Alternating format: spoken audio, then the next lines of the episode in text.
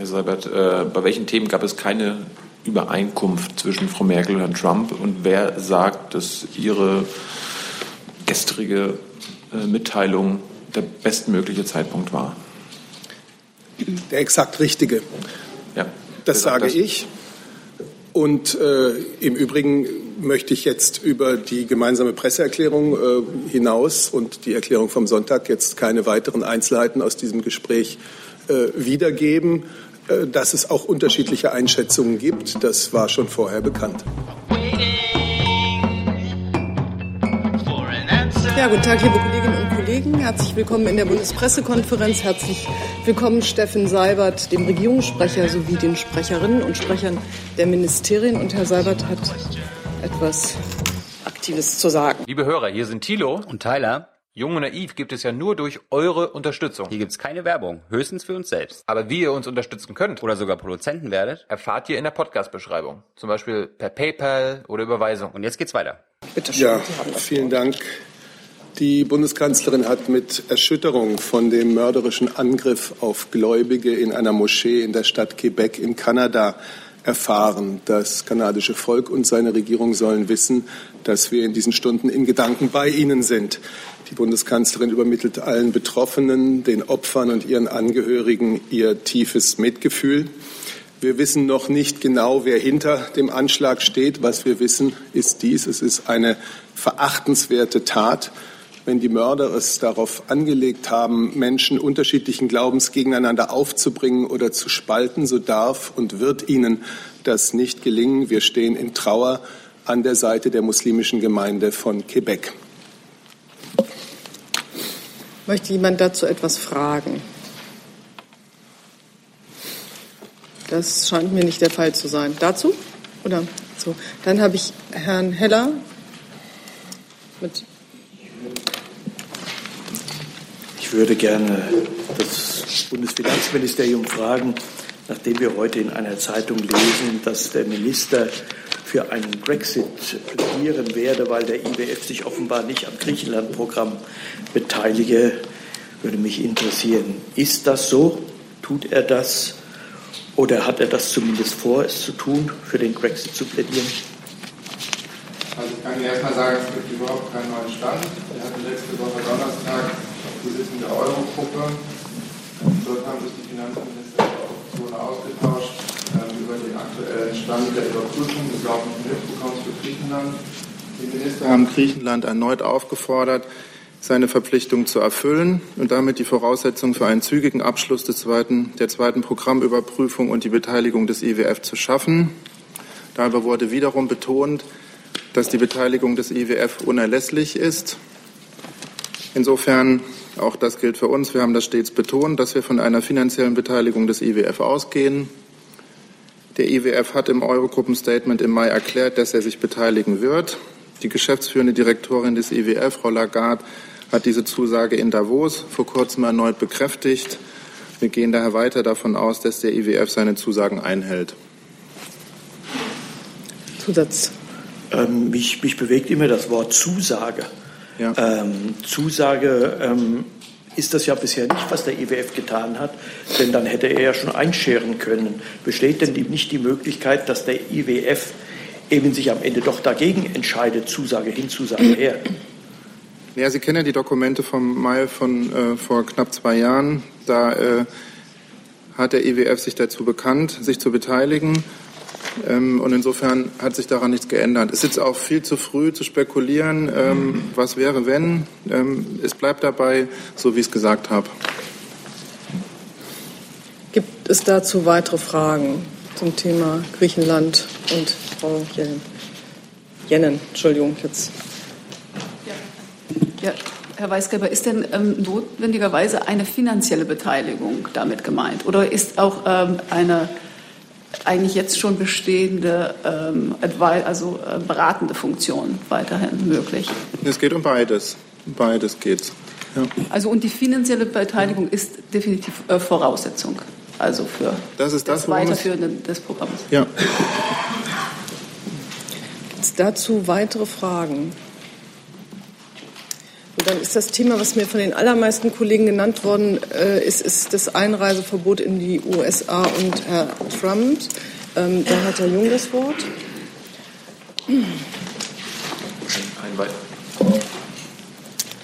Herr Seibert, verurteilt die Bundesregierung diesen, dieses Einreiseverbot von Herrn Trump? Und Herr Schäfer, können Sie uns sagen, wie viele Deutsche seit Freitag möglicherweise betroffen sind und was das für Millionen von deutschen muslimischen Bürgern bedeutet? Herr Jung, ich darf Sie auf die Erklärung, die die Bundeskanzlerin dazu gestern abgegeben hat, verweisen. Und deren erster Satz heißt, die Bundeskanzlerin bedauert das von der US-Regierung verhängte Einreiseverbot gegen Flüchtlinge und Bürger einiger Staaten. Das heißt, sie verurteilt es nicht. Der erste Satz steht. Dann habe ich Herrn Wonka Herr, dazu Herr gesehen. Schäfer hatte noch. Glaube ich. Also, Herr Schäfer, Entschuldigung. Ja, bitteschön. Ja, ich denke, äh, Herr Jung, Sie haben die Stellungnahme des deutschen Außenministers dazu von äh, gestern Abend auch äh, zur Kenntnis genommen. Insofern dürfte Ihnen klar sein, wie die Haltung der Bundesregierung zu den Entscheidungen des amerikanischen Präsidenten vom Wochenende ist. Ehrlich gesagt, ich habe hier an dieser Stelle schon ganz häufig gesagt, auf Ihre Frage und Fragen Ihrer Kollegen, wie sieht es denn jetzt aus mit der amerikanischen äh, Politik? Wie geht das weiter? Und ich habe darauf immer gesagt, äh, jetzt müssen wir mal abwarten, äh, bis es konkrete Entscheidungen gibt. Äh, wir haben da ein gewisses Maß an Ungewissheit und werden versuchen, sobald äh, die Administration im Amt ist, diese Ungewissheiten zu klären. Jetzt haben wir ein erstes Dekret und leider ist es äh, auch jetzt wieder so, dass wir noch gar nicht recht wissen, ähm, was das konkret bedeutet, auch für deutsche Doppelstaatler bedeutet. Sie können sich darauf verlassen, dass wir schon am Wochenende unter Hochdruck, und zwar in enger Abstimmung mit unseren Partnern in der Europäischen Union, begonnen haben, äh, Kontakte zu knüpfen in die amerikanische Administration, um uns etwas mehr Aufklärung zu geben über das, was dort tatsächlich entschieden äh, worden ist. Das tun wir natürlich auch hier in Berlin in Gesprächen mit äh, der hiesigen US-Botschaft, um zu verstehen, welche Entscheidung der amerikanische Präsident jetzt tatsächlich getroffen hat. Das ist eben nicht nur die Konstellation mit Doppelstaatlern, die ja heute schon in den deutschen und internationalen Medien sehr prominent beschrieben wird. Es gibt auch andere Probleme. Was ist etwa mit äh, einem ähm, Staatsangehörigen der sieben Staaten, die da auf die Liste gekommen sind, der eine Green Card hat, der sich rechtmäßig in den USA aufhält und in den Schengen-Raum etwa nach Deutschland reisen möchte? Können wir dem Visum geben? Die Voraussetzung dafür wäre, dass er auch wieder zurückkehren kann. Ähm, oder was ist mit den Ehepartnern von ausländischen Diplomaten in Washington, die Staatsangehörige dieser sieben Staaten sind. Ist das diplomatische Visum ähm, wichtiger als diese äh, exekutive Anordnung, dieses Dekret des amerikanischen Präsidenten? Alles Fragen, ganz praktische Fragen, die womöglich Zehntausende, vielleicht mehr Menschen betreffen. Also was ich Ihnen nur sagen kann, ist, wir bemühen uns wirklich mit Hochdruck zu verstehen, was da passiert ist. Und äh, wir brauchen dazu natürlich äh, Auslegung, äh, Auslegungsunterstützung durch diejenigen, die dieses Dekret verabschiedet haben und diejenigen, die es anzuwenden haben. Und da sind wir leider noch nicht so weit. Also ich äh, kann zum Beispiel, das habe ich gerade kurz bevor ich hierher gekommen bin, gesehen, äh, das britische Außenministerium hat gerade eine Presseerklärung veröffentlicht, in der es heißt, ich lese das mal vor und übersetze es dann gerne. The Presidential Executive Order only applies to individuals traveling from one of the seven named countries. Also, das britische Außenministerium geht davon aus, dass eine Einreisesperre nur dann verhängt wird, wenn, die, wenn es Personen gibt, die aus diesen Ländern eingereist sind. Das ist ein anderes Verständnis als das, was jedenfalls äh, wir aus dieser, aus dieser Executive Order abgeleitet haben. Oder die Briten äh, heute Morgen veröffentlichen auf der Website der britischen Regierung wenn Sie ein britischer Staatsangehöriger sind, dann wird dieser Dekret, dieses Dekret nicht für Sie anwendbar sein, sogar dann, wenn Sie in einem dieser Länder, dieser sieben Länder geboren sein sollten. Das heißt, die Briten gehen offensichtlich davon aus und schreiben, dass es Kontakte des britischen Außenministeriums in die amerikanische Administration gegeben hat, ohne zu sagen, mit wem der britische Außenminister gesprochen hat, dass mindestens britische Doppelstaatler von diesem von diesem Dekret nicht betroffen sind. Also ich mache es kurz, äh, indem ich abschließend sage, ich weiß es nicht. Das heißt, die Briten, die Briten wissen mehr als Sie oder hat, die haben aber eine andere Interpretation dieses Dekrets? Und es gibt ja jetzt auch schon einige Bundestagsabgeordnete, die zum Beispiel gar keine doppelte Staatsbürgerschaft haben, aber zum Beispiel im Iran geboren, geboren worden sind und die meinen, dass sie nicht einreisen dürfen. Wie ist da der Stand? Auch das habe ich gestern Abend und heute Morgen zur Kenntnis genommen. Ich glaube, beim Iran ist es sogar so, selbst wenn man will, kann man die iranische Staatsangehörigkeit gar nicht aufgeben.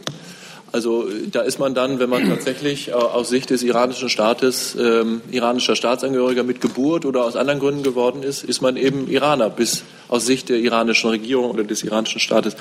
Nochmal, äh, Herr Jung, ich wünschte, ich könnte Ihnen definitiv vernünftige, belastbare Auskunft geben. Das kann ich nicht.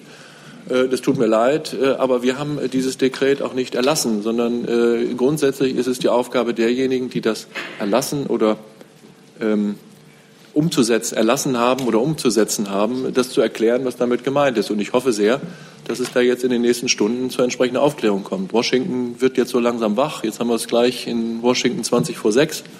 Ich hoffe, dass der heutige Tag, der erste Arbeitstag in Washington nach dem Wochenende, da Aufklärung bringen wird. Und Sie können sich darauf verlassen, nochmal, wir machen das mit Hochdruck. Erstens, weil es für uns, das hat Herr Seibert schon gesagt, eine wichtige politische Frage ist, aber zweitens auch, weil es eine wichtige konsularische Frage ist, die viele, viele, viele deutsche Staatsangehörige in der näheren Zukunft betreffen kann. Ich habe jetzt zu diesem Thema Herrn Wonka, Herrn Heller, Herrn Jordans und Herrn Steiner auf meiner Liste und habe ungefähr schon sechs äh, andere Themen auf meinem Zettel, die mir die Kollegen angemeldet haben. Herr Wonka. Herr Seibert, die Bundeskanzlerin hatte ja Gelegenheit, ausgiebig mit Herrn Trump alles äh, zu besprechen.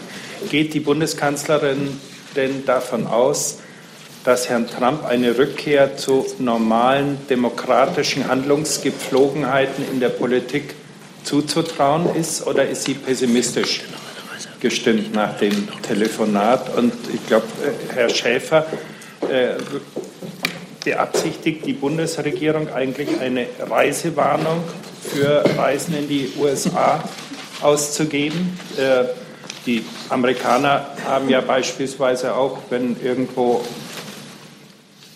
fremdenfeindliche Übergriffe waren, eine Reisewarnung für bestimmte Gegenden in Deutschland. Was, sollte denn der, was wäre der Grund aus Ihrer Sicht für eine solche Reisewarnung? Bitte? Was wäre der Grund dafür?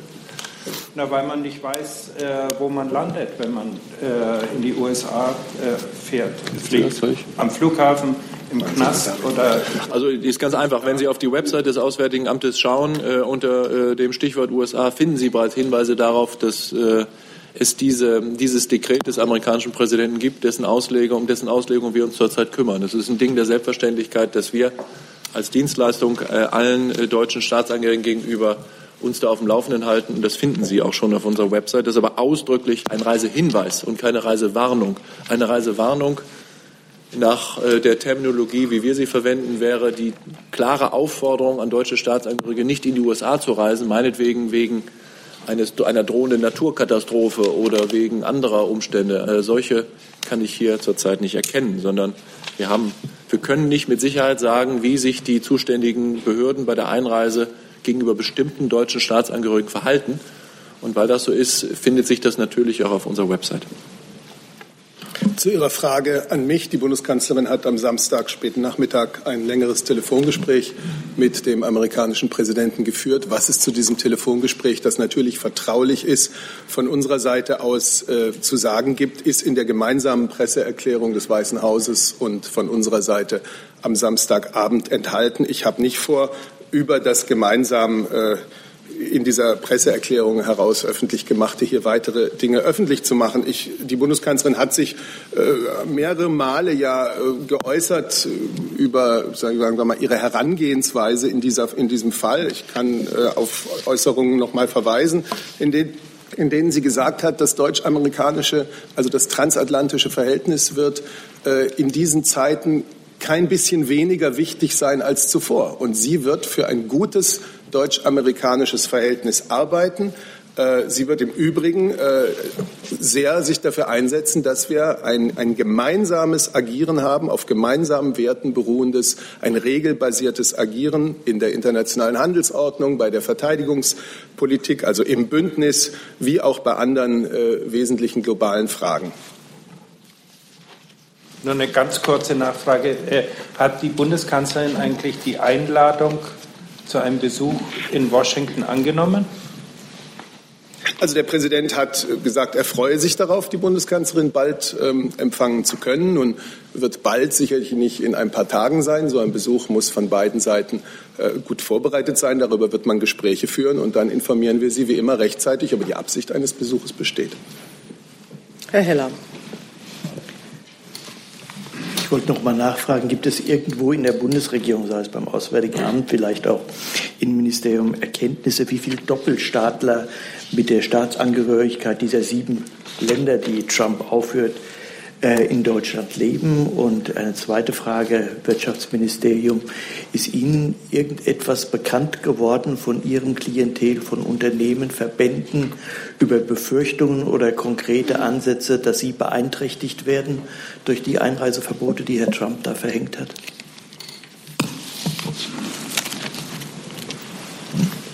Dann beginne ich mal mit der, mit der Unternehmerschaft. Ähm, wir sind natürlich in sehr engem Kontakt mit unseren Unternehmen äh, und auch mit den Kammern vor Ort, um da erste Reaktionen ähm, zu eruieren. Bislang liegen uns aber da keine Beschwerden oder äh, äh, Fakten auf dem Tisch. Wir werden es sehr genau im Auge behalten. Und zu den Zahlen, Innenministerium oder Außenministerium? Also mir liegen solche, solche Statistiken äh, nicht vor. Ähm, würden Sie die Frage nochmal wiederholen, Herr Lech, bitte um Nachsicht. Ähm, ob es bei Ihnen Erkenntnisse gibt, äh, wie viele Doppelstaatler, und zwar solche, die aus Nationen kommen, die auf der Sieben-Länder-Liste von Trump stehen, in Deutschland es gibt. Wenn Sie keine genauen Zahlen haben, vielleicht haben Sie eine Daumenpeilung. Sind das ein paar Tausend, ein paar Zehntausend oder mehr? Ja, also ich kann Ihnen dazu jedenfalls eine Größenordnung nennen. Allerdings muss ich darauf äh, verweisen, dass das Zahlen der Länder sind, die regelmäßig nur im Rahmen des sogenannten Mikrozensus ähm, konsolidiert erhoben werden. Die letzte Befragung, die im, ähm, im Zuge dieses Mikrozensus erfolgt ist, stammt aus dem Jahr 2011. Insofern sind die Zahlen, die ich hier habe, nicht sonderlich aktuell und können allenfalls als Richtgröße dienen. Ähm, aus dieser Befragung aber ergibt sich, dass das für den Iran etwas mehr als 80.000 Doppelstaatler waren, äh, für den Irak etwas mehr als 30.000, für Syrien circa 25.000, für den Sudan etwas mehr als 1.000, Somalia etwas mehr als 500, Libyen etwas mehr als 400 und Jemen etwas mehr als 350. Wie gesagt, mit der gebotenen Vorsicht, die aufgrund der von mir genannten Umstände hier äh, zu walten hat. Dann habe ich Herrn Jordans als Nächsten. Ja, äh, kurze ähm, Verständnisfrage an Herrn Schäfer. Sie sprachen gerade von einer Größenordnung von 10.000 oder mehr. Meinen Sie damit jetzt allgemein Leute, die von dieser ähm, Maßnahme betroffen sind oder speziell in Deutschland? Und gibt es schon irgendwelche ähm, Überlegungen, Ausnahmen für Personen zu machen, wie Sie gesagt haben, Green Card ähm, Inhaber, die die USA äh, verlassen haben und sich jetzt hier möglicherweise gestrandet fühlen, dass die nicht ähm, irgendwelche Visaregelungen in Schengen äh, verletzen, weil ohne ihr, ohne das tun zu wollen. Ich finde es gut, dass Sie die Frage stellen, äh, Herr Jordans. Ehrlich gesagt, ähm, das ist jetzt der erste Arbeitstag, wenige Stunden nachdem Freitagabend das hier bekannt geworden ist. Natürlich muss man sich irgendwann äh, darum kümmern, was mit solchen Menschen sein könnte, wenn die tatsächlich nicht mehr zurückreisen können. Aber so weit sind wir ja zum Glück noch nicht, sondern es geht uns jetzt erstmal darum zu verstehen, was da tatsächlich entschieden wurde, wie es umgesetzt wird. Und dann schauen wir, welche Folgen das hat. Meine Zahl Zehntausende äh, bezog sich nicht notwendigerweise nur auf Deutschland, aber selbst für Deutschland ist das, glaube ich, keine ganz abwegige Zahl, wenn ich äh, die ähm, von Herrn Dimroth gerade genannten Zahlen hochrechne, die Familienangehörigen einbeziehe, dann ist das, glaube ich, nicht allzu weit hergeholt. Herr Jung noch mal dazu. Herr Schäfer, ähm, wie bewertet die Bundesregierung denn ähm, dieses Einreiseverbot aus völkerrechtlicher Sicht? Das ist zu früh, Ihnen dazu ein abschließendes Urteil äh, zu geben. Äh, in der Tat äh, kümmern sich unsere Kollegen aus der Rechtsabteilung jetzt darum, äh, mal zu schauen, welche Regeln, die Regelungen des Völkerrechts es gibt. Ich kann Ihnen vielleicht sagen, dass eine erste Erkenntnis die ist, dass es durchaus ähm, völkerrechtliche Instrumente der Vereinten Nationen gibt, denen die Vereinigten Staaten von Amerika auch beigetreten sind, die es sehr schwer machen, eigene Staatsangehörige, kann ja sein, dass es amerikanisch-sudanesische Staatsangehörige gibt, eigenen Staatsangehörigen die Einreise in die Vereinigten Staaten äh, zu verweigern. Äh, alles darüber hinaus, Umgang mit Doppelstaatlern, ähm, die anderen technischen Fragen und Fallkonstellationen, die ich vorgestellt habe, da äh, kann ich Ihnen zum jetzigen Zeitpunkt noch keine vernünftige, wirklich abgewogene und geprüfte Analyse geben. Da muss ich Sie noch um ein bisschen Geduld bitten. Wie, wie bewerten Sie, dass Saudi-Arabien nicht auf dieser Liste steht? Und haben sich Vertreter der sieben betroffenen Staaten an die Bundesregierung gewandt, um vielleicht diplomatische äh, Hilfe zu bekommen? Erste Frage, das bewerte ich gar nicht. Und zweite Frage, das ist mir nicht bekannt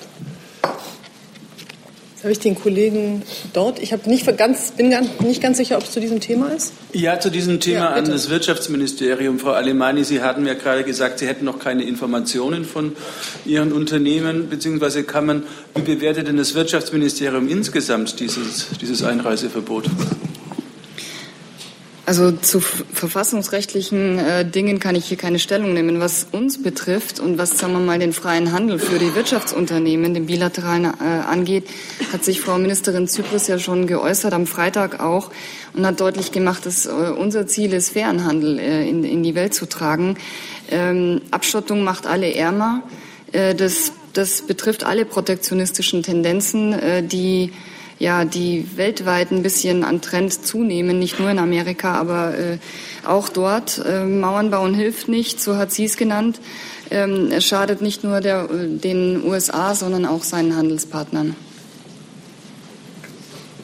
Gut, und dann gibt es noch eins, eine weitere Reihe weiter dahinter weiter. Ja, Sebastian Fischer, Spiel Online. Herr Seibert, ich habe eine Nachfrage zu der gemeinsamen Presseerklärung, die Sie jetzt auch zitiert haben. Ähm, warum, können Sie erläutern, warum es diese gemeinsame Presseerklärung gab? Man hätte ja auch beiderseitig einen Readout machen können. Ähm, also warum die Gemeinsamkeit? Und zweitens, ähm, warum haben Sie dann quasi, ich glaube, 11 Uhr am nächsten Tag oder halb elf am nächsten Tag noch nachgereicht, die Kritik, das Bedauern über den Muslim-Ban? Also zu Ihrer ersten Frage. Die Bundeskanzlerin und der Präsident haben sich in dem Gespräch darauf verständigt, dass man eine gemeinsame Presseerklärung ähm, herausgeben will, um hervorzuheben, dass es bei diesem ersten inhaltlichen Gespräch der beiden eine ganze Reihe wichtiger Übereinstimmungen und gemeinsamer deutsch-amerikanischer Interessen gab. So, und die Erklärung am zweiten Tag äh, steht für sich. Die Erklärung der Bundeskanzlerin am Sonntag kam zum exakt richtigen Zeitpunkt.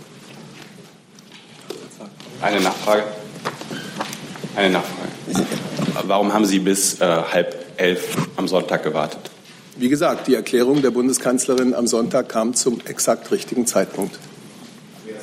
Herr, Herr Schäfer möchte noch ergänzen? Ja, ich möchte eigentlich nur was äh, Technisches sagen.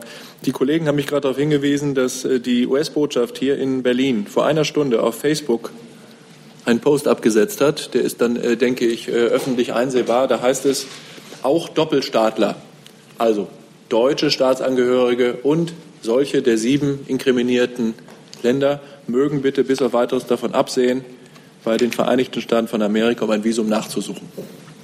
Ich nehme an, das ist eine erste Interpretation, äh, mindestens durch die US-Botschaft hier in Berlin, was das denn tatsächlich bedeutet. Und das würde auch ähm, dafür sprechen, dass vielleicht die britische Interpretation nicht zutreffend ist. So, Herr Wonka, war das noch mal eine Frage oder gut? Dann habe ich, also ich so. Herr Jung, es geht nicht schneller, wenn Sie die Hände in die Luft reißen. Ich, Sie sind gleich dran. Ich möchte jetzt noch mal fragen, wer jetzt unter diesem neuen Aspekt zu diesem Thema noch Fragen hat. Und dann würde ich sehr gerne die Rednerliste hier zu schließen, damit wir noch zu den anderen Themen kommen, die ja auch noch recht lang sind. Und da nicken auch schon Kollegen, die sich schon freuen, dass Sie dann Ihre Frage stellen können. So, jetzt habe ich Herrn Jung, Herrn Jordans und sonst noch jemanden zu diesem Thema? Sie haben das Mikrofon.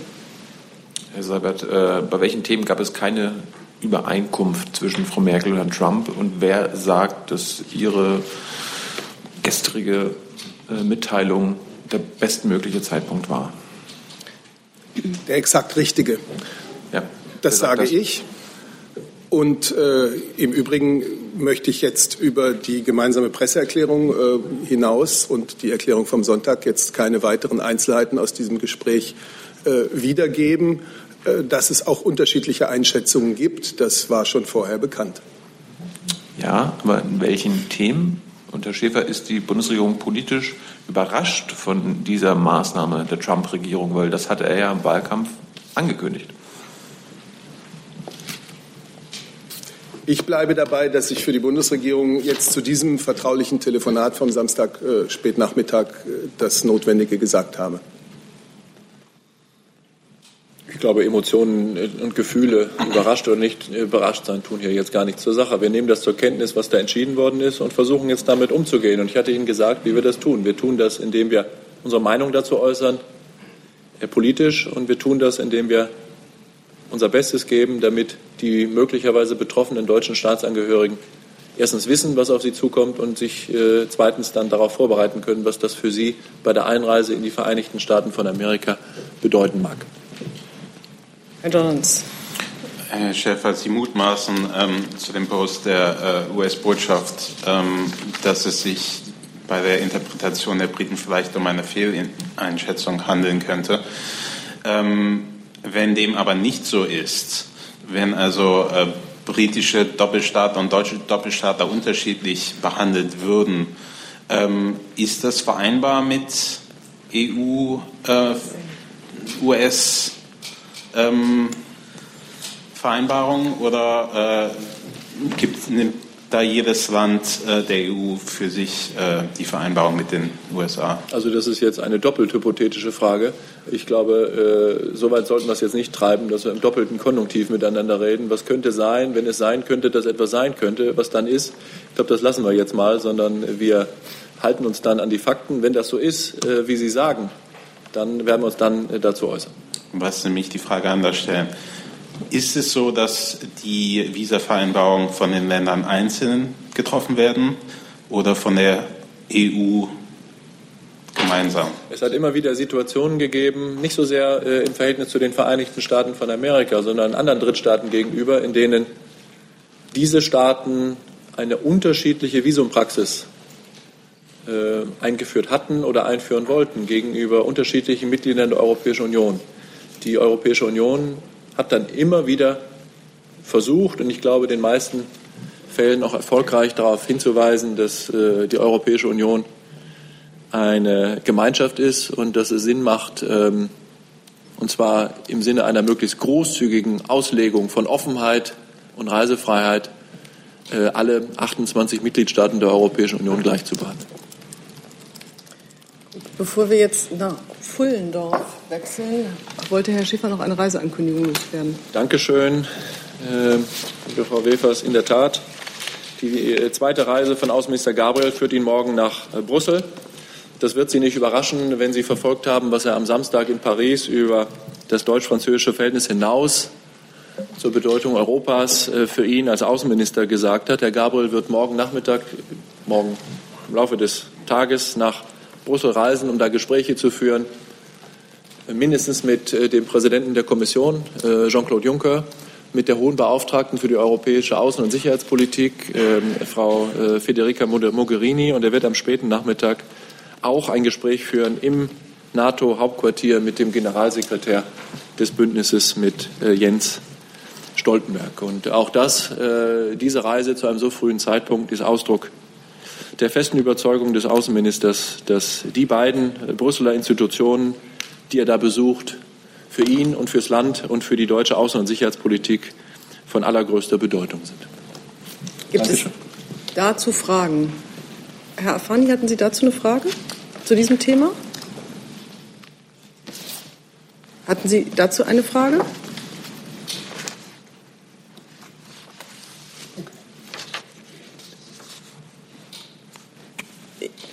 Sie eine Frage haben zu diesem Thema. Ich frage Sie, ob Sie zu diesem Thema fragen möchten oder zu einem anderen Thema. Stellen Sie bitte Ihre Frage. War die libysche Frage ein Gesprächsthema beim letzten Besuch des ägyptischen Außenministers? Und wie bewertet die Bundesregierung die Initiative von Ägypten, Tunesien, Algerien, um die Situation in Libyen zu beruhigen? Oder aus diesem soll ich das beantworten? Situation rauszukommen? Ja, vielen Dank für die Frage. Äh, in der Tat, ähm, der ägyptische Außenminister war, wann war es denn? Letzte oder vorletzte Woche in Berlin und hat hier mit vielen Vertretern der Bundesregierung ähm, gesprochen auch mit dem deutschen Außenminister. Ich kann Ihnen bestätigen, dass äh, bei dem Gespräch, das die beiden Minister miteinander geführt haben, das war allerdings noch der Vorgänger, Frank-Walter Steinmeier, das äh, Thema Libyen sehr weit vorne und sehr weit oben auf der Agenda stand. Der äh, deutsche Außenminister hat das ägyptische Engagement gegenüber dem westlichen Nachbarland Libyen äh, der ägyptischen Außenpolitik ausdrücklich gewürdigt ähm, und hat, ich glaube, auch in der darauf folgenden Pressekonferenz gesagt, wie wichtig es ist, dass ähm, die Nachbarstaaten, die Sie erwähnt haben, und dass Europa und die Europäische Union gemeinsam nach Lösungen für äh, Libyen äh, suchen. Das ist äh, unter ganz vielen Gesichtspunkten ein eine wichtige Frage. Libyen ist seit 2011 ein vorsichtig gesprochen instabiler Staat, ein Staat, der äh, sagen, versucht, äh, irgendwie wieder auf die Beine zu kommen, mit nicht allzu großem Erfolg, weil es immer noch ganz viele Milizen gibt, unterschiedliche äh, Fraktionen gibt, die miteinander kämpfen, jedenfalls nicht gemeinsam an einem Strang ziehen, um ein libysches Staatswesen wieder aufzubauen. Der deutsche Sondergesandte der Vereinten Nationen, Martin Kobler, bemüht sich nach Kräften, die vielen Fäden, die es da gibt, zusammenzuhalten und die Abkommen, die es schon gegeben hat, tatsächlich in die Tat umsetzen zu lassen. Wir stehen hinter der libyschen Einheitsregierung, aber es bedarf weiterer Anstrengungen, gerade auch der Nachbarstaaten und gerade auch Ägyptens, um hier weiter voranzukommen. Sie können sich darauf verlassen, dass äh, die Bundesregierung in Zusammenarbeit und in Partnerschaft mit europäischen Freunden, aber auch mit den Nachbarstaaten, darunter allen voran Ägypten, weiter daran arbeiten wird, die Lage in Libyen zu verbessern. Das ist mit Blick auf die manche Berichterstattung übers Wochenende zur fürchterlichen Lage von vielen Flüchtlingen in Libyen ein auch aus diesem Gesichtspunkt sehr wichtiges Thema. Wenn ich in diesem Zusammenhang etwas hinzufügen dürfte, wir haben das möglicherweise Ende letzter Woche hier schon besprochen. Ich will es trotzdem noch mal sagen. Wir begrüßen als Bundesregierung, dass die Kommission und die hohe Beauftragte Frau Mogherini neue Vorschläge vorgelegt haben, wie man äh, den Menschenschmuggel über die zentrale Mittelmeerroute bekämpfen kann. Vorschläge, die auch auf eine Unterstützung Libyens bei dieser Bekämpfung hinauslaufen. Einer der Vorschläge ist, dass man die Ausbildung von Sicherheitskräften des libyschen Küstenschutzes stärkt. Äh, das heißt also, unser Interesse daran, äh, mit Libyen zusammenzuarbeiten, äh, ist groß und es nimmt konkrete Formen an. Das wird sicherlich auch eines der Themen bei dem europäischen Treffen ähm, in Malta sein. Herr Jordans auch dazu. Und gibt es noch weitere Fragen zu diesem Thema? Sie haben das ja, Wort. Ähm, laut äh, Unterlagen, die ähm, am Wochenende veröffentlicht wurden äh, und auch der AP vorliegen, geht das Auswärtige Amt ja von schwersten Menschenrechtsverletzungen in libyschen Flüchtlingslagern aus und spricht sogar von Exekutionen dort. Äh, was tut denn die Bundesregierung, ähm, um so etwas zu verhindern? Und äh, zweite Frage, was ist mit, dem, mit der geplanten Line of Protection? Ähm, die, die, sogenannte Line of Protection, ich weiß jetzt nicht, wie das auf Deutsch ähm, fachtechnisch übersetzt würde, äh, gemeint, die möglicherweise in Libyen oder vor der libyschen Küste eingerichtet werden soll.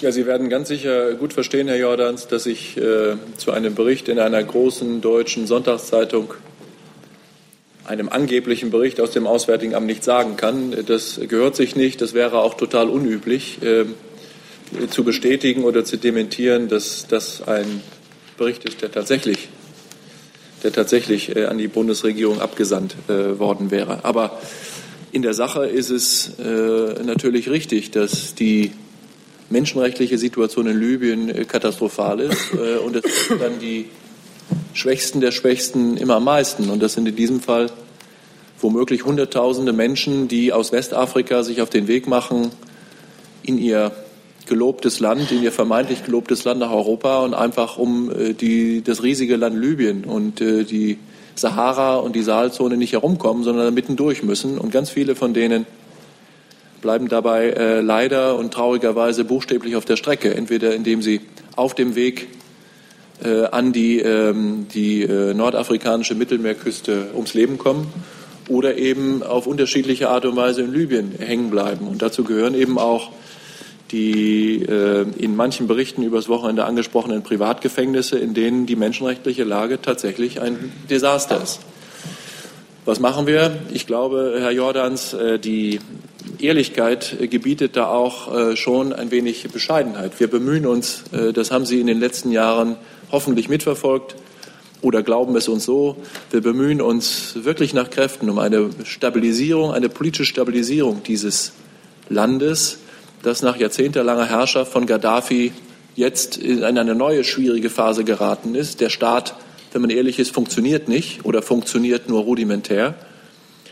Und deshalb ist, sind Gespräche, die wir mit der libyschen Regierung etwa über die Lage der Flüchtlinge führen, wenig ergiebig, weil diese Regierung, die in Tripolis oder einem bestimmten Teil von Tripolis vielleicht Macht ausüben kann, überhaupt gar nicht in der Lage wäre, das gewünschte Ergebnis, das von uns und vielleicht auch von der libyschen Einheitsregierung gewünschte Ergebnis zu erzielen. Und deshalb sind die Verhältnisse, wie sie sind, ohne dass wir darauf unmittelbar Einfluss haben. Was tun wir deshalb? Wir bemühen uns darum, die Menschen in Westafrika, die diesen beschwerlichen, gefährlichen, womöglich tödlichen Weg nach Europa antreten, davon abzuhalten, um sie darüber zu informieren, was das bedeuten mag, über die ungewissen Aussichten durch Libyen durchzukommen, über die ungewissen Aussichten im Mittelmeer von Schleppern vielleicht dem Tod ausgeliefert zu werden, über die ungewissen Aussichten, jemals in Europa tatsächlich ein Aufenthaltsrecht und politisches Asyl zu bekommen. Das tun wir auf unterschiedlichen Wegen und äh, wir tun das auch deshalb, auch dadurch, dass wir der IOM, der, der, der, der äh, Internationalen Organisation für Migration, Mittel in die Hand geben, um mögliche Rückkehrer, die in Libyen entweder gestrandet und freiwillig zurückkehren oder die an oder in Libyen abgeprallt sind, dabei zu beraten und dabei zu helfen, in ihre Heimatländer zurückzukehren. Und äh, diese Menschen, das stimmt, berichten Furchtbares über ihre Erlebnisse in Libyen. Und äh, ich glaube, es ist eine gute Idee, dass wir diesen Menschen dabei helfen, zu Hause eine neue Perspektive zu entwickeln. Das tun wir auch mit Mitteln der deutschen Außen- und Entwicklungspolitik. Und es ist auch deshalb sinnvoll, weil diese Menschen ihre Geschichte zu Hause erzählen können und vielleicht äh, andere dann auf diese Art und Weise davon abhalten, diesen gefährlichen und potenziell tödlichen Gang zu gehen. Keine weiteren Fragen zu Libyen. Dann hat Frau Kraus das Wort zu Pfullendorf. Herr Floßdorf, können Sie uns helfen, die Situation an dem Bundeswehrstandort in Pfullendorf noch ein bisschen auszuleuchten? Dazu hätte ich drei Fragen. Die erste ist, das Heer hat in seiner Pressemitteilung von einer Häufung von Fällen gesprochen, die dort vorgekommen sind. Ähm, Sie haben eine erste Untersuchung abgeschlossen. Wie viele Fälle von gravierendem Fehlverhalten in welchem Zeitraum hat es gegeben in Pfullendorf? Ähm, die zweite Frage wäre, was sind das für Vergehen genau? Und die dritte Frage, wann hat das Verteidigungsministerium den ersten Hinweis bekommen, dass in dieser Kaserne etwas gravierend schiefläuft?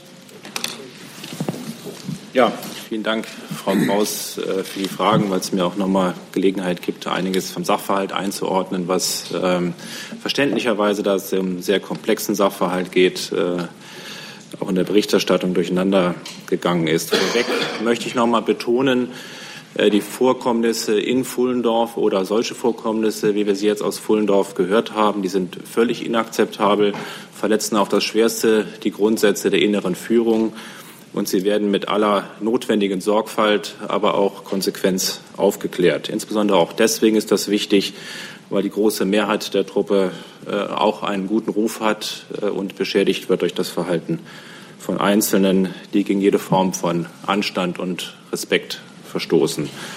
Es handelt sich im Wesentlichen um drei zeitlich und räumlich voneinander unabhängige äh, Fälle, die alle am Standort Pullendorf spielen, die man aber, die insbesondere der inneren Verhältnis jetzt wenig miteinander zu tun haben, aber alle dort vorgekommenen sind. Das eine ist ein Vorfall aus dem Jahr 2000, ein Vorfall, eine Meldung aus dem Jahr 2014. Da ging es um eine äh, Eingabe einer äh, Soldatin äh, die von diesem Standort wegversetzt worden ist und sich im Nachhinein aber noch mal äh, mit Schilderungen auch ans Ministerium gewandt hat, indem sie gravierende organisatorische Mängel angeprangert hat, aber auch ein frauenfeindliches Klima. Es war ein nicht im Detail belegter Vorwurf. Dann gibt es das zweite, den zweiten Komplex davon äh, zu trennen in der Sanitätsausbildung äh, im Curriculum, also im Lehrprogramm, herabwürdigende Ausbildungspraktiken und im Nachgang, als man dort Konsequenzen gezogen hat, im Sommer 2016 äh, auch Mobbing gegen die Person, äh, die das gemeldet hat. Und dann gibt es einen dritten Vorgang. Das sind die sogenannten Aufnahmerituale, entwürdigende Auf Aufnahmerituale unter Mannschaftsdienstgraden. Die sind bekannt geworden äh, Anfang vergangener Woche. Und das ist auch der Vorgang, der dann auch sofort abgegeben wurde an die Staatsanwaltschaft Hechingen. Ich beginne noch mal von vorne. 2014 dieser Vorfall, dieses Schreiben, das dort kam, also mit nicht im Detail belegte Vorwürfe, organisatorische Mängel. Daraufhin ist auch äh, sofort, als das bekannt wurde, eine Kommission des Ausbildungskommandos her in Fullendorf vor Ort gewesen und hat dort äh, nach umfangreichen Befragungen nicht beweisfest irgendwie erhärten können, was dort geschildert war. Und äh, man kam dann zu dem Schluss, dass es sich möglicherweise hier um eine subjektive Wahrnehmung der Beschwerdeführerin handelt. Das ist natürlich ein Fall, der heute noch mal in einem ganz anderen Licht erscheint äh, und den man sich sicherlich auch noch mal genau anschauen wird.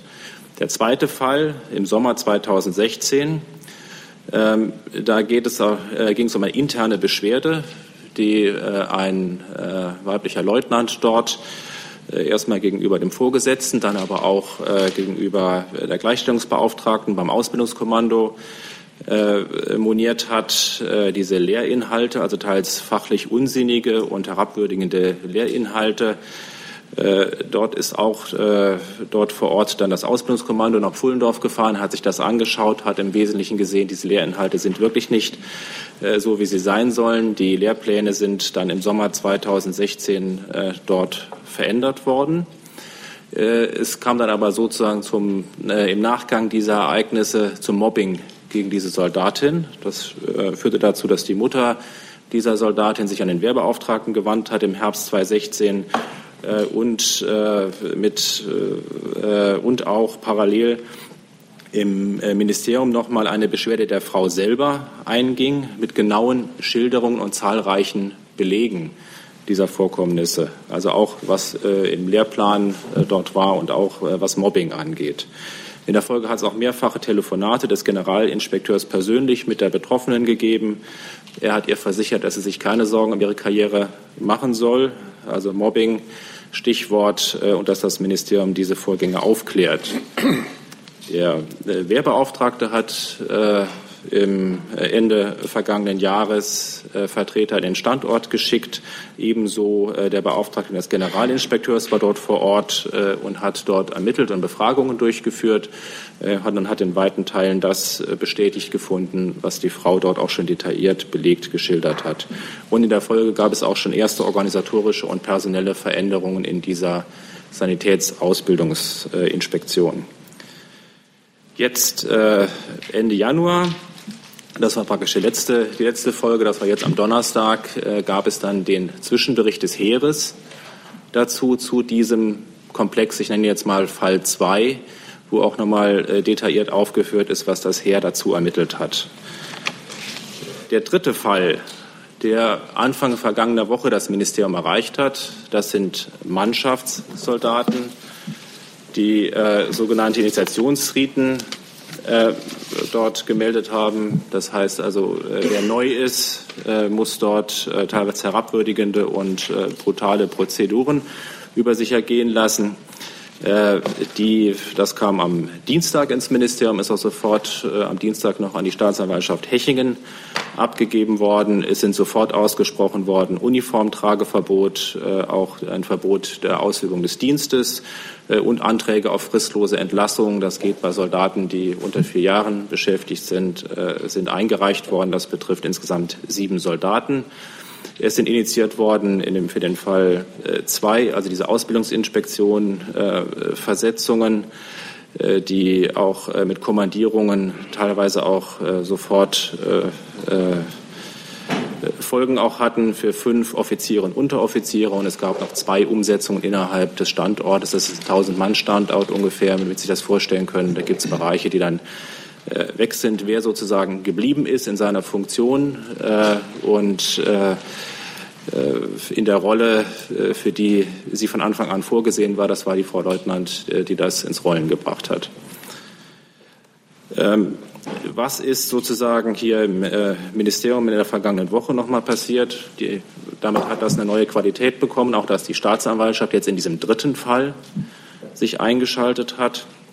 Also der Kommandeur ist äh, in der vergangenen Woche auch entschieden worden, ähm, am Donnerstag, äh, dass der äh, auch versetzt werden soll. Jetzt nicht, weil er persönlich, äh, wir Belege haben, dass er persönlich in äh, die drei Vorfälle involviert war, sondern weil es eine Häufung von Vorfällen in seiner Kommandozeit dort gegeben hat. Ähm, es ist entschieden worden, dass auch dieser Fall aus dem Jahr 2014 im Lichte der neuen Vorfälle nochmals neu betrachtet werden soll. Äh, dann ist entschieden worden, dass die Ministerin äh, jetzt in dieser Woche ein Gespräch mit den Inspekteuren noch mal führen möchte, der äh, Teilstreitkräfte, um auch noch mal klarzumachen, dass das ein gravierender Vorstoß gegen, äh, Verstoß gegen die Grundsätze der inneren Führung ist, dass sie das, egal in welcher Teilstreitkraft auch immer, äh, nicht duldet, dass sie sie ermuntern möchte, solchen Vorgängen äh, mit aller Konsequenz hinterherzugehen und äh, ein Klima zu schaffen, in dem äh, solche Vorfälle auch äh, ohne Bedenken weitergemeldet werden. Dann wurde auch entschieden, dass der Generalinspekteur jetzt in Kürze nach Fullendorf fahren wird. Und äh, dass es auch noch äh, Donnerstag entschieden, am Freitag eine Obleuteunterrichtung geben soll. Äh, dazu, nachdem der Zwischenbericht des Heeres, der am Donnerstag das Ministerium erreicht hat, ausgewertet ist und der dann diese ganzen zusammengefassten Informationen enthalten soll. Ich kann Ihnen auch noch weiter sagen, heute Abend äh, wird es auch noch mal eine weitere Unterrichtung des Parlaments geben zu den Geschehnissen, auch mit der Möglichkeit, dann irgendwie Rückfragen zu stellen, um auch Irritationen auszuräumen äh, über die Zeitabläufe und äh, es wird sicherlich dann auch noch mal äh, Ergebnisse geben, wenn der Generalinspekteur dort vor Ort war in Fullendorf. Das mal vorweg. Ähm, und ich denke mal, damit habe ich jetzt irgendwie auch Ihre Fragen beantwortet. Ich möchte noch mal dazu sagen, äh, wir äh, stehen hier äh, noch an einem Punkt, in dem die Ermittlungen weiterlaufen. Es ist auch nicht gesagt, dass jetzt mit den Versetzungen alles getan ist. Es laufen jetzt weitere noch äh, interne Ermittlungsverfahren. Äh, vielleicht gibt es noch Erkenntnisse die Disziplinarverfahren und äh, wir wissen auch noch nicht, ob nicht vielleicht auch noch andere Vorfälle straf äh, staatsanwaltschaftlich äh, relevant werden. Äh, das wird sich jetzt erst im Laufe der nächsten Wochen herausstellen. Zu diesem Thema habe ich jetzt noch vier weitere Wortmeldungen. Der nächste ist Herr Hartwig. Herr Flosshoff, können Sie sagen, was das heißt? In Kürze wird der GI äh, nach Pfullendorf äh, fahren, diese Woche noch oder in den nächsten Tagen? Ich gehe davon aus, dass das noch in dieser Woche ist. Es hängt aber auch damit äh, zusammen, wie der genaue parlamentarische Plan ist und an welchen Tagen, ob wir eventuell jetzt noch eine Sitzung vom Verteidigungsausschuss bekommen. Wenn er dann praktisch dort berichtet, dann kann er nicht gleichzeitig in Fullendorf sein. Mhm. Behält sich die Ministerin gegebenenfalls ähm, die Beauftragung eines Sonderermittlers in diesem Fall vor? Also die, was, äh, was meinen Sie jetzt Sonderermittler? Da ist jetzt schon ein Sonderermittler äh, des Generalinspekteurs dran. Also der hm, ich ja meinte jetzt eher einen externen, unabhängigen. Also die Staatsanwaltschaft, die Staatsanwaltschaft äh, in Hechingen ist ja praktisch an diesem dritten Fall dran. Äh, an dem zweiten Fall, ehrlich gesagt, der ist auch beim Wehrbeauftragten ja bekannt. Äh, seit dem vergangenen Herbst, da sind ja umfangreiche Maßnahmen gelaufen. Äh, es wurde auch intensiv sozusagen diese Beschwerdeführerin auch betreut in der gesamten Zeit äh, dort. Äh, das wird alles nochmal minutiös dargelegt, sodass die Parlamentarier das irgendwie auch alles nachvollziehen können. Da sehe ich jetzt irgendwie nicht den Raum. Und den ersten Fall müssen wir uns nochmal anschauen, ob da irgendwas äh, irgendwelche Erkenntnisse aus dem Jahr 2014, ob es da vielleicht Informationen gab, äh, die an, der an der Kommission vorbeigelaufen sind. Das sind jetzt im Moment noch interne äh, Ermittlungen, die das erstmal alles aufarbeiten. Also ich sehe jetzt noch keinen Ansatzpunkt dafür, äh, dass äh, hier eine externe Ermittlung in diesem sehr speziellen Bereich äh, mehr zutage führen könnte. Jung. Herr Flossdorf, ähm, können junge Frauen, die überlegen, zur Bundeswehr zu gehen, äh, davon ausgehen, dass das Einzelfälle sind? Also im Großen und Ganzen äh, ist die Bundeswehr besteht ja irgendwie aus 250.000 Menschen. Es ist nicht so, dass wir jetzt jeden Tag auf solche Fälle stoßen. Äh, diese Fälle hier äh, sind äh, abscheulich und abstoßend und sicherlich keine Werbung für die Bundeswehr. Aber deswegen ist es auch ein Grund, das hier wirklich offen und sehr genau aufzuklären, ob an diesen Vorwürfen was dran ist. Und wir müssen uns insbesondere auch fragen, ob alle Regeln, die wir haben, wie intensiv werden die auch gelebt, die wir immer vor uns hertragen. Und zweitens funktionieren auch diese Meldeketten der Fürsorge so, äh, dass äh, tatsächlich auch äh, sich Soldatinnen oder Soldaten, wer auch immer das ist, die sich nicht korrekt behandelt fühlen, auch in einem Klima der Offenheit das nach oben melden und dann davon ausgehen dürfen, dass das auch zu Konsequenzen führt. Ähm, Sie freuen sich ja immer stets über Ihre PR-Erfolge und können auch messen, wie erfolgreich Ihre PR ist. Ähm, werden Sie nun auch diesen, in Anführungsstrichen, PR-Erfolg versuchen zu messen und wissen Sie vielleicht schon, ähm, wie dieser Skandal Ihre PR-Maßnahmen konterkariert? Und werden Sie jetzt vielleicht basierend auf diesem Skandal mehr Geld ausgeben für PR? Also ich glaube, dass diese Vorkommnisse sicherlich kein Aushängeschild sind äh, für die Bundeswehr. Es wird sehr viel davon abhängen, wie wir mit diesem Fall umgehen.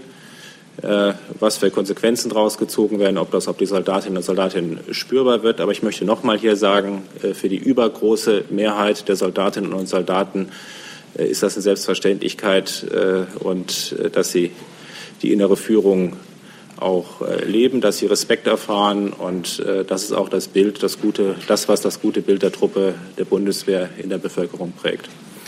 Herr Steiner.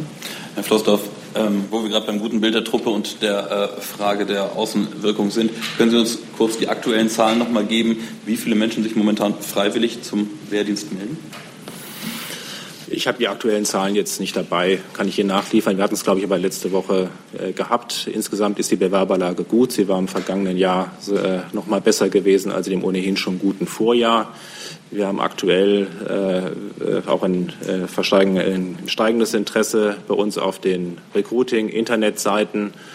Äh, und wir bauen ja auch äh, den freiwilligen Wehrdienst äh, schrittweise noch weiter aus, um sozusagen noch mehr Menschen äh, aufnehmen zu können und diesem gestiegenen Interesse äh, auch Rechnung tragen zu können. Was sagen, äh, was sagen, Sie denn jemandem, der sich dafür jetzt interessiert, den Wehrdienst bei der Bundeswehr anzutreten, freiwillig, wenn er von diesen Vorfällen hört? Was erwartet den? Wie soll der jetzt sozusagen mit dieser Information über diese Vorfälle umgehen?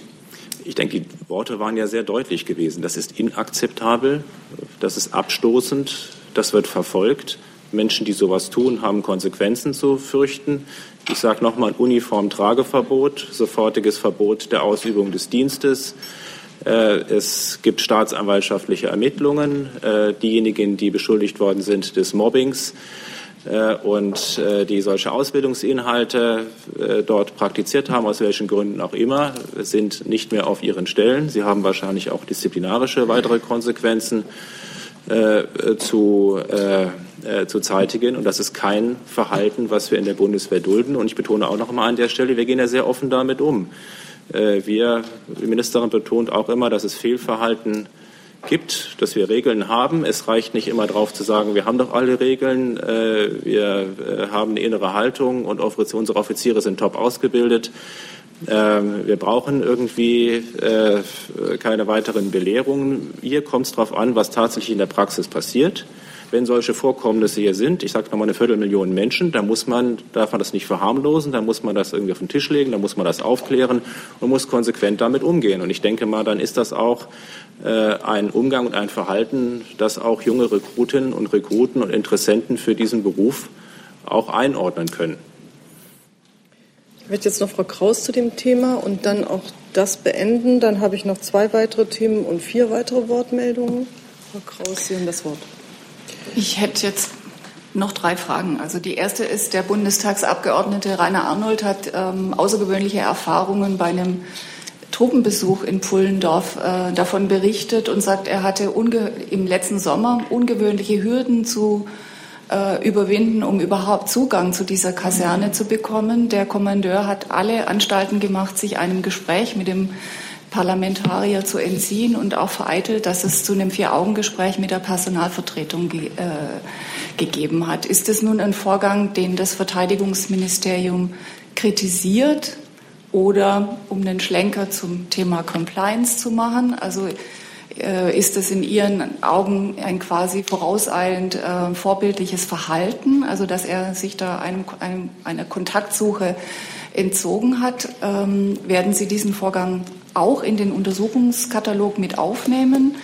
Dann hätte ich gerne eine Einschätzung von Ihnen. Also Sie sagten ja, die Untersuchung ist nicht abgeschlossen, sondern wird weitergeführt.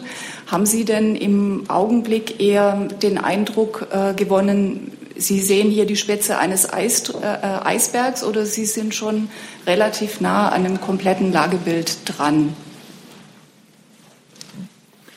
Gut, zum ersten Fall. Ich weiß nicht, ob er diesen Vorfall oder diesen Vorgang aus seiner Sicht missliebigen Vorfall äh, gemeldet hat, äh, ob er sozusagen darüber an die Bundeswehr herangetreten ist oder ob das jetzt neu ist. Ich traue mir jetzt nicht zu, hier aufgrund äh, dieser Angaben und ich jetzt auch der Presse äh, entnehme, hier irgendwelche Einschätzungen zu folgen. Es wird sicherlich immer ernst genommen, wenn Bundestagsabgeordnete äh, eigene Erfahrungen haben und hier beisteuern können. Äh, das an diesem Standort grundsätzlich etwas mit der Führung im Argen liegt, äh, hat ja auch zur Konsequenz geführt, dass äh, in der letzten Woche beschlossen worden ist, auch die Spitze des Kommandos, den Kommandeur auch dort an einen anderen Posten zu versetzen, um auch dem Standort einen Neuanfang zu ermöglichen und jetzt auch weiteren Ermittlungen, weitere Ermittlungen zu erleichtern, lassen Sie sich mal so ausdrücken dass auch jeder sehen kann dort, äh, dass äh, es eine neue Führung gibt an diesem Standort und vielleicht sich dann auch andere dazu ermuntert fühlen, äh, ihre Erfahrungen und ihre Erkenntnisse dann heranzutragen. Also das führt auch zu dem zweiten Punkt. Ich kann es Ihnen jetzt nicht sagen. Ich weiß es nicht.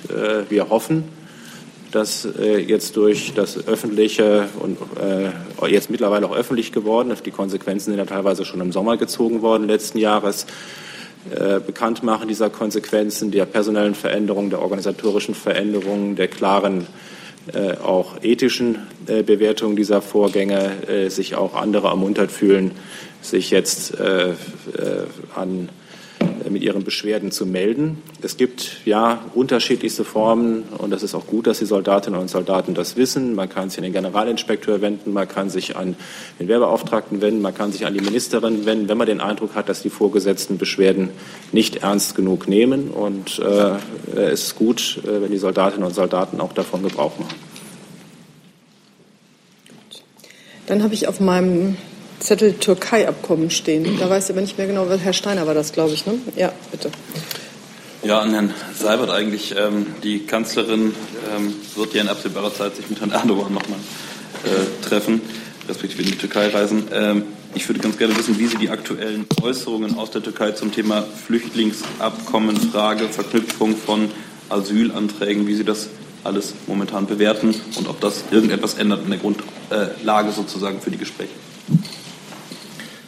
Ja, zunächst einmal, Sie haben recht, die Bundeskanzlerin wird wie angekündigt am 2. Februar in die Türkei fliegen, und zwar nach Ankara zu einem Arbeitsbesuch.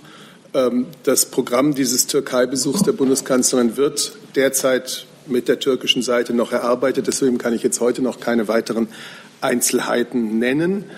Zu der Frage der Asylanträge von äh, türkischen Staatsbürgern ehemaligen Militärs hier in Deutschland hat das Innenministerium am Wochenende ja schon sehr klar äh, gesagt, dass das für uns äh, keine politische Frage ist, sondern eine Frage, wo entsprechend der Regelungen des deutschen Asylrechts äh, Einzelfall für Einzelfall von der zuständigen Behörde geprüft werden wird.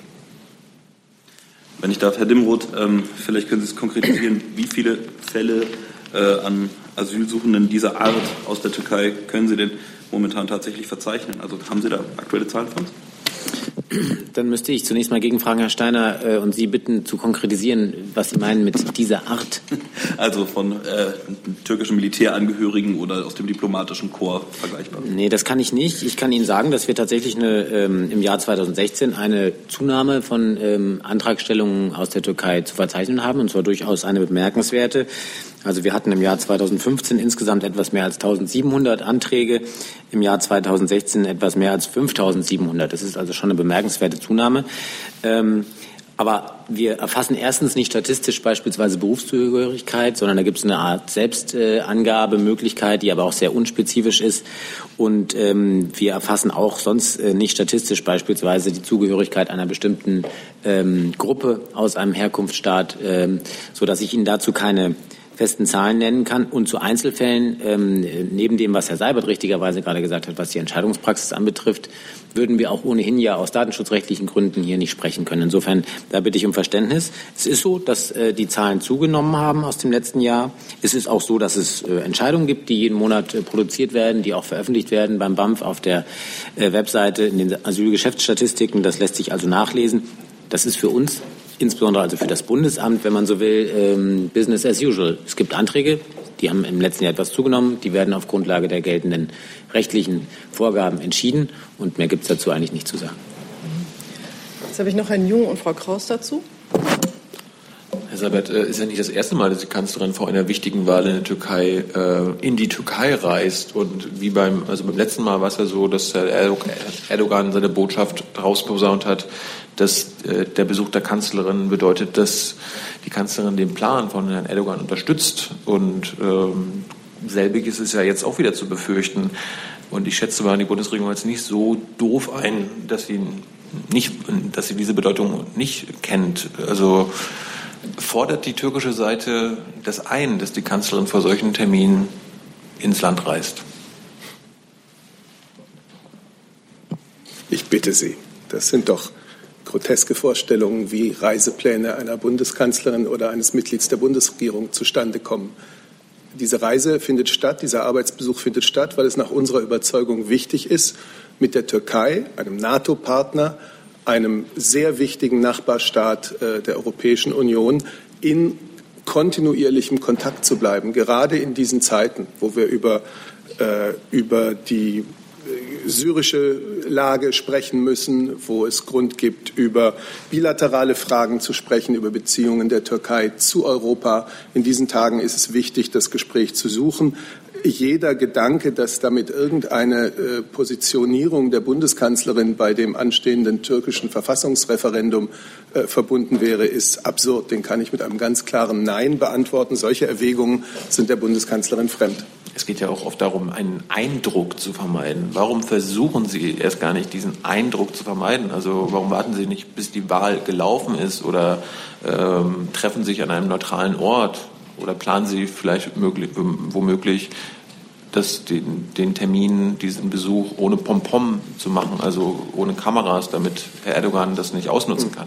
Das möchte ich sehen, wie Sie reagieren würden, wenn wir äh, einen Besuch ohne Kameras und journalistische Begleitung machen würden. Da wäre ich sehr interessiert, Ihre Haltung dazu dann zu erfahren. Also ich habe zu dem Zeitpunkt des Besuches jetzt das gesagt, was zu sagen ist. Frau Kraus. Ähm, Herr Flossdorf, hat das Verteidigungsministerium eigene Kenntnisse inoffizieller oder offizieller Art über türkische Militärangehörige, die in Deutschland äh, Asyl suchen könnten? Und ähm, ist das ein Thema bei Militärkooperationen, die bereits laufen? Das, äh, die erste Frage, äh, die kann ich Ihnen bejahen. Es gab in der Zeit, nachdem äh, der Militärputsch stattgefunden hat, äh, informelle Meldungen darüber, dass äh, türkische Militärangehörige, die äh, mit Bundeswehrsoldaten zusammen, sei es bei der NATO, sei es in irgendwelchen multilateralen, Konstellationen zusammenarbeiten, dass die einen Asylantrag stellen. Das ist aber jetzt nichts, was man uns unbedingt melden muss, sondern das ist nur, was wir gelegentlich zur Kenntnis von den Ebenen, die das mitbekommen haben. Aber Sie haben nicht mitgezählt. Nein, kann ich Ihnen auch nicht sagen. Es ist jetzt auch die, da jetzt auch die Anträge ja nicht, es werden ja keine Asylanträge beim Verteidigungsministerium oder der Bundeswehr gestellt, sondern das machen die ja bei den dafür zuständigen äh, kommunalen äh, Behörden. Und äh, insofern kann ich Ihnen da kein Schaubild geben. Ich habe jetzt auf meiner äh, Liste noch das Thema Mindestlohn. Das waren Sie, Herr Kollege, ja. Dann habe ich noch Herrn Wonka, der hat inzwischen aufgegeben. Dann habe ich Frau Jen noch mit einer Frage, die äh, ich sehe nicht mehr, also äh, die noch aktuell ist. Dann habe ich Sie, Sie hatten sich gemeldet mit einer Frage, bitte. Mindestlohn, prima, das fassen wir zusammen. Und Herrn Heller. Und dann würde ich dafür heute auch einen Schlussstrich ziehen. Bitte? Ja, Sie waren ja ungefähr fünfmal dran. Also das dachte ich, sei jetzt damit abgedeckt. Also äh, jetzt sind wir erstmal mit dem Mindestlohn unterwegs. So. Ja, einer Studie der Hans-Böckler-Stiftung zufolge wird der Mindestlohn teilweise vehement unterschritten. Eine Frage an das Finanzministerium. Meiner Information zufolge wäre eigentlich der Zoll dafür zuständig, äh, das äh, zu kontrollieren. Die zwei Fragen genauer gesagt, wie kann das passieren? Und zweitens, was soll jetzt geschehen? Und eine Frage an das Arbeitsministerium, was es davon hält, dass der Zoll da offenbar nicht hinterherkommt. Ja, vielen Dank für die Frage. Es ist tatsächlich so, dass die Finanzkontrolle Schwarzarbeit als Teil der Zollverwaltung zuständig ist für die Einhaltung der Mindestlohnpflichten, und zwar in allen Branchen und Branchenbereichen. Die FKS, wie sie abgekürzt heißt, die Finanzkontrolle Schwarzarbeit, prüft risikoorientiert. Das heißt, es erfolgt eine risikoorientierte Auswahl der zu prüfenden Sachverhalte, bei der einzelne oder mehrere Risikokriterien, zum Beispiel branchenspezifische Erkenntnisse, ausschlaggebend sein können die Beschäftigungsstruktur der jeweiligen Branche, wie beispielsweise der Anteil der geringfügig Beschäftigten oder die Lohnhöhen, sind Bestandteil der Risikobewertung. Ähm, die Finanzkontrolle Schwarzarbeit der Zollverwaltung hat im Haushaltsjahr 2017 7.211 Stellen zur Verfügung. Für die Verstärkung der Kontrollen des Mindestlohns sind für die Finanzkontrolle Schwarzarbeit insgesamt 1.600 neue Stellen vorgesehen. Diese werden seit 2015 über einen Zeitraum von fünf Jahren sukzessive durch zolleigene Nachwuchskräfte zugeführt. Soweit zu Ihrer Frage. Ja, ich kann gerne zur Studie ergänzen. Zunächst einmal sind Befragungen wie die, auf der die WSUI-Studie beruht, immer mit äh, Unschärfen und Messungenauigkeiten verbunden. Beispielsweise kann eben nur schwer berücksichtigt werden, dass bestimmte Entgeltbestandteile auf den Mindestlohn angerechnet werden können. Auch sind die Monats- und Arbeitszeitangaben der Befragten, aus denen der Stundenlohn berechnet wird, nicht immer präzise, vor allem bei unsteten Beschäftigungsverhältnissen. Und wir kennen andere Studien, die zum Teil auf größeren Datenquellen basieren und die belegen die Aussagen des WSI in dieser Form nicht. Ähm, auch hat das Statistische Bundesamt ermittelt, dass gerade die Stundenlöhne von geringfügig Beschäftigten 2015 überdurchschnittlich stark gestiegen sind. Gleichwohl können natürlich Verstöße gegen das Mindestlohngesetz nicht ausgeschlossen werden. Dessen waren wir uns vor allem bei äh, Minijobs immer bewusst und deswegen haben wir im Mindestlohngesetz eine Dokumentationspflicht für geringfügige Beschäftigung eingeführt. Und dies erleichtert ja eben auch die Kontrollen durch die FKS erheblich. Ähm, Genau, ansonsten äh, zur Bilanz vielleicht noch ergänzend äh, zum Mindestlohn allgemein, dass sich eben die Einführung des Mindestlohns äh, als großer Erfolg gezeigt hat. Ähm, die Löhne sind 2015 überdurchschnittlich stark gestiegen. Die durchschnittliche Lohnerhöhung betrug 18 Prozent und davon haben insbesondere Frauen und Beschäftigte in Branchen mit niedriger Entlohnung, insbesondere im Einzelhandel, in der Hotellerie beziehungsweise im Tourismusbereich und der Gastronomie profitiert.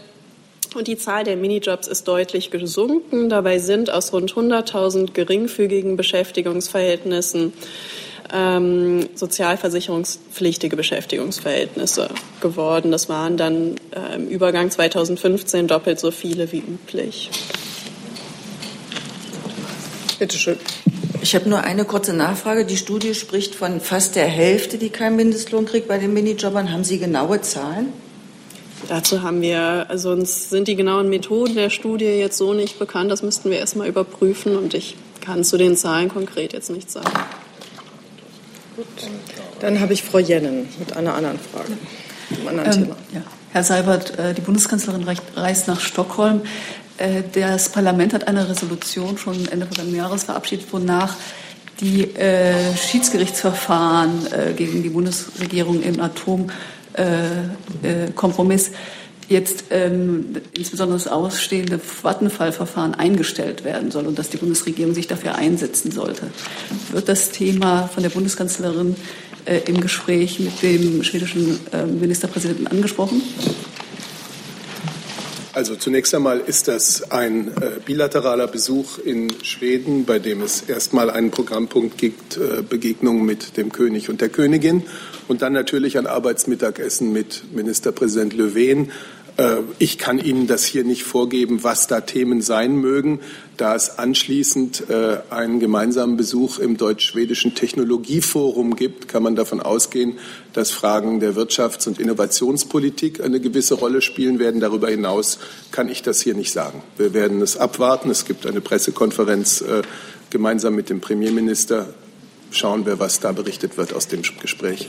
Aber ähm, nochmal die Nachfrage. Also der Bundestag hat ja explizit die Bundesregierung aufgefordert, in dieser Sache aktiv zu werden. Insofern. Ähm, ich werde Ihnen dazu eine, nach, eine, Antwort nachreichen müssen. Okay. Und dann habe ich noch Herrn Heller zu einem anderen Thema. Liebe Hörer, hier sind Thilo und Tyler. Jung und Naiv gibt es ja nur durch eure Unterstützung. Hier gibt es keine Werbung, höchstens für uns selbst. Aber wie ihr uns unterstützen könnt oder sogar Produzenten werdet, erfahrt ihr in der Podcast-Beschreibung. Zum Beispiel per PayPal oder Überweisung. Und jetzt geht's weiter. Frage an Frau vielleicht auch an Sie, Herr Seibert. Nach ähm, neuen Berechnungen des IFO-Instituts ist äh, für Deutschland im vergangenen Jahr der Leistungsbilanzüberschuss erneut gestiegen. Deutschland ist jetzt das Land in der Welt mit dem größten Überschuss, hat China überholt. Zugleich ist die USA mit großer, großem Volumen das größte Defizitland, das es in der Welt gibt. Angesichts dieses seit Jahren bestehenden Ungleichgewichts muss die Bundesrepublik ihr Wirtschaftsmodell, ihr Geschäftsmodell in irgendeiner Weise ändern? Und wie sehen denn die, äh, gerade auch mit Blick auf den neuen US-Präsidenten, der das ja auch im Visier hat, und wie sehen denn die Aussichten in der Zukunft aus? Werden wir jedes Jahr immer wieder neue Rekorde zu vermelden haben? Also Sie wissen ja, Herr Heller, ich, wenn ich Mikro kriege noch kurz.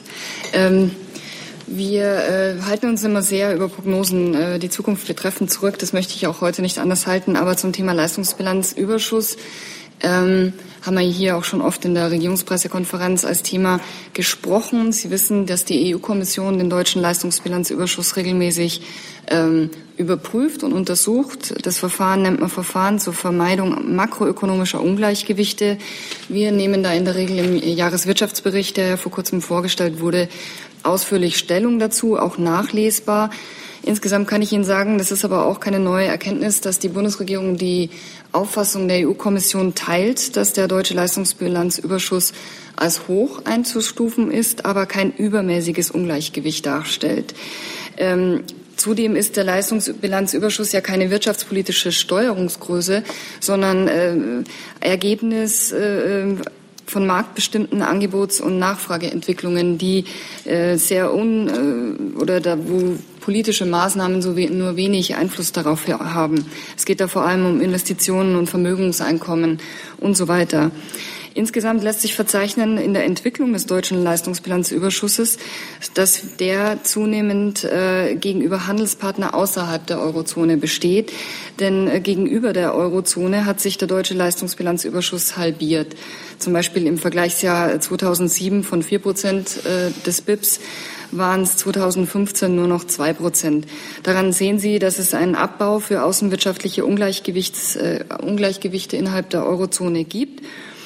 44 ähm, Prozent des deutschen Leistungsbilanzüberschusses geht allerdings auf die Handelsbeziehungen mit den USA und UK zurück.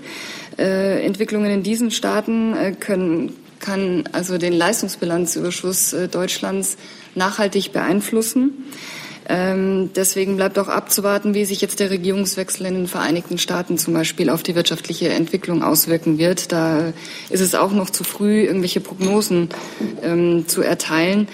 Es ist so, dass die Zinserwartungen und die daraus resultierenden Konsequenzen für den Wechselkurs ähm, die, dass wir die nicht äh, beeinflussen können als Bundesregierung. Klar ist aber natürlich, dass ein niedriger Wechselkurs zum US-Dollar unsere Produkte im Ausland günstiger macht und somit tendenziell zumindest die Exporte fördert. Für die Zahlen, die Sie jetzt nennen, die IFO-Zahlen, die kann ich nicht bestätigen. Äh, wir können uns nur auf unsere Zahlen, die bislang vorliegen, ähm, zurückgreifen. Da war das Leistungsbilanzsaldo im Jahr 2015 betrug 252 Milliarden Euro. Und für 2016 haben wir noch keine abschließenden Jahreszahlen, weil die äh, Zahlen für Dezember noch nicht da sind. Das wird im Februar soweit sein. Unsere Prognose für 2016, die finden Sie auch in unserem Jahreswirtschaftsbericht, die lautet, dass wir ein äh, Leistungsbilanzsaldo in Höhe von 8,7 Prozent haben werden.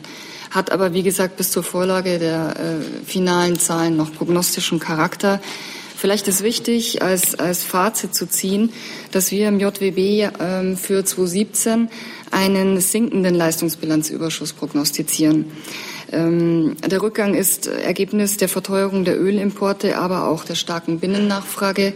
Und wie Sie wissen, können wir die nur zum Teil ähm, durch Maßnahmen beeinflussen, weil es zum Beispiel auch mit Demografie und Struktur der Volks Volkswirtschaft zusammenhängt. Die Maßnahmen, die die Bundesregierung allerdings tätigen kann, die haben wir auch ergriffen und werden das auch weiterhin tun. Ich nenne da nur beispielhaft Mindestlohn, aber auch die Bundeshaushaltsmittel für Investitionen. Und auch da sind wir sehr dafür, die weiterhin auszubauen. Herr Hiller, Sie wissen alles, was Sie wissen wollen? Mehr. Hm. Wunderbar. Gut. Dann danke ich allen fürs Kommen und schließe die Pressekonferenz. Bis Mittwoch. I'm thinking